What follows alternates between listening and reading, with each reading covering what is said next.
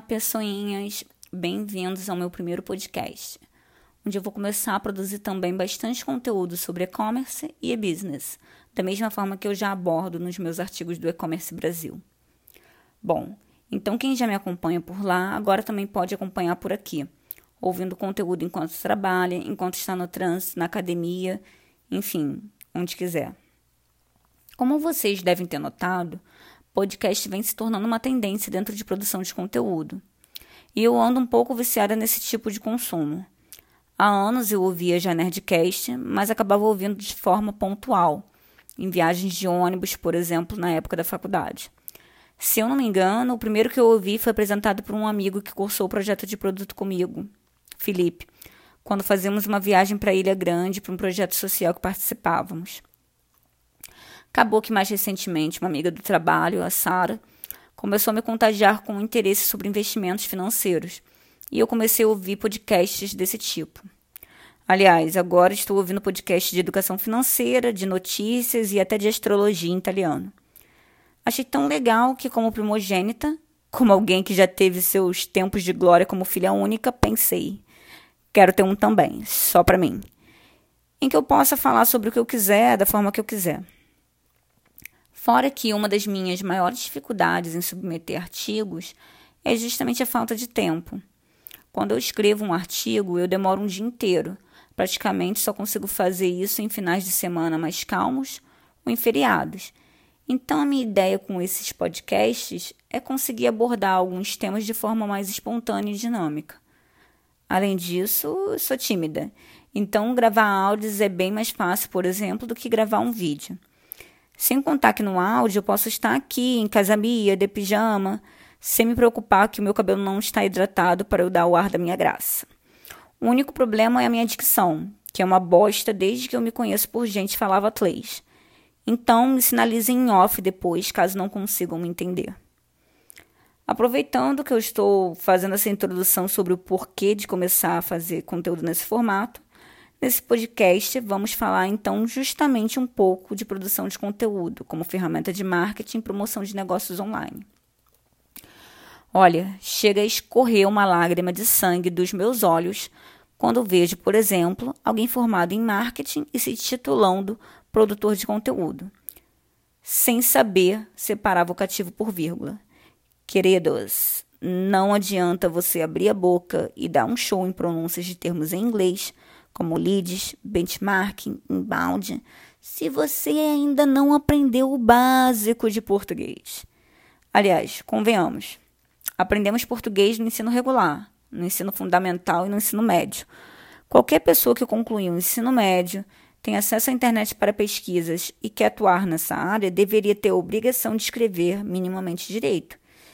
E sabe o que dói? Vocês não sabem o quanto eu já ouvi na minha vida de pessoas que sequer sabiam a minha formação.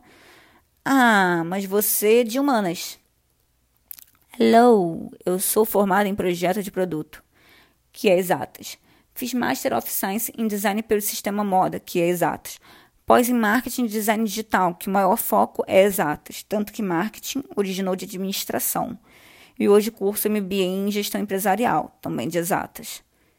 Eu nunca tive, após concluir o ensino médio, uma única e mísera aula de português instrumental.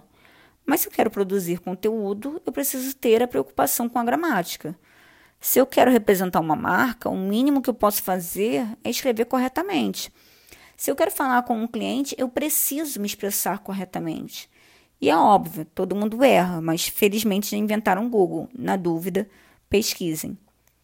Bom, superada essa primeira parte, que para mim é a regra de ouro antes de qualquer produção de conteúdo, talvez a pergunta seja: mas por que produzir conteúdo?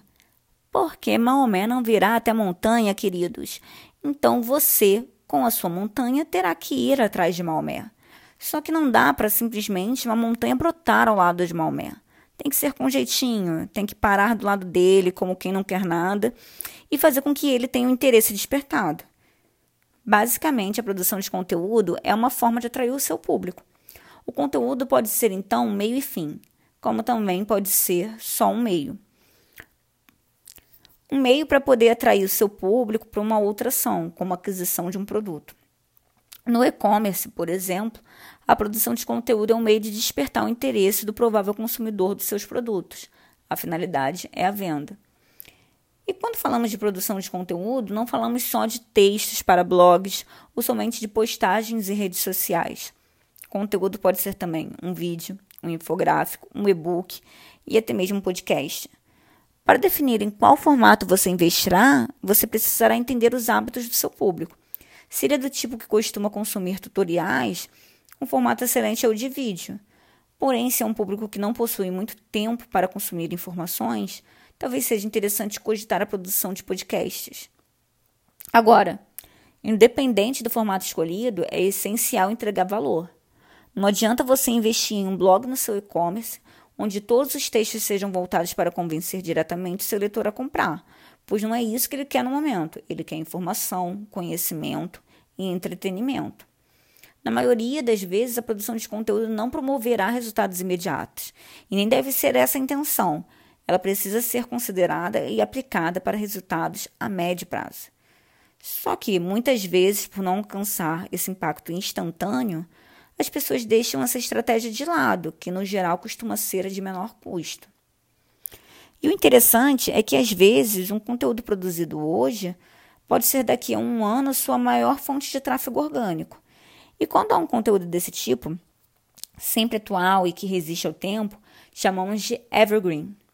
Já quando é um conteúdo de chamariz mais imediato, chamamos de perene noticioso. Pautas mais duradouras e atemporais são ótimas para blogs, vídeos, e-books e Pinterest.